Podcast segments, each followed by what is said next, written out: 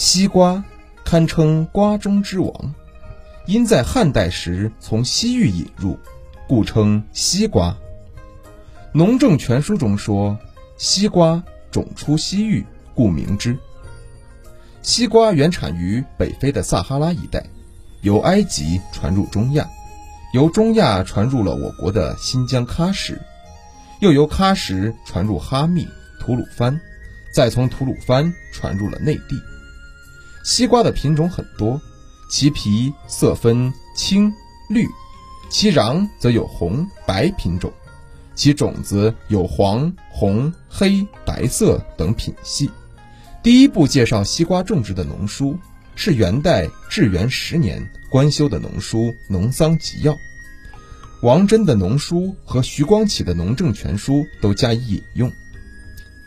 第一次提到西瓜药用价值的。是元代吴瑞德的《日用本草》，称西瓜清暑热、解烦渴、宽中下气、利小水、止血痢。